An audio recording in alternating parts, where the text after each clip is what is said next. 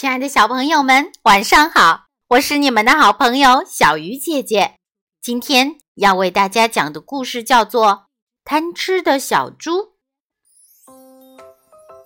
最近，小猪正在飞速的长身体，所以总是感觉很饿，每天都要吃好多东西。这不，今天猪妈妈出差了。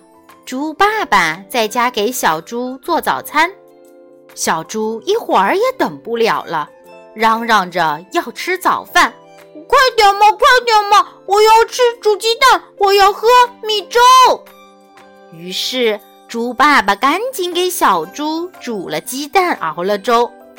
可是小猪吃完鸡蛋和粥后，还是嚷嚷饿。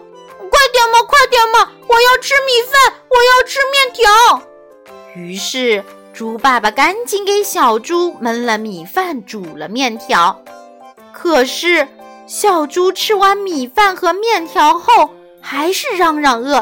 快点嘛，快点嘛！我要吃蛋糕，我要吃面包。于是，猪爸爸赶紧给小猪做了蛋糕，烤了面包。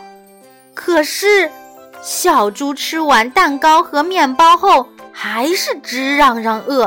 快点嘛，快点嘛！我要吃汤圆，我要吃饺子。于是，猪爸爸赶紧又给小猪煮了汤圆，下了饺子。可是，小猪吃完汤圆和饺子后，还是没有满足，仍然嚷嚷着。快点嘛，快点嘛！我要完果汁和牛奶后，小猪的肚子撑的是圆滚滚的，直打嗝。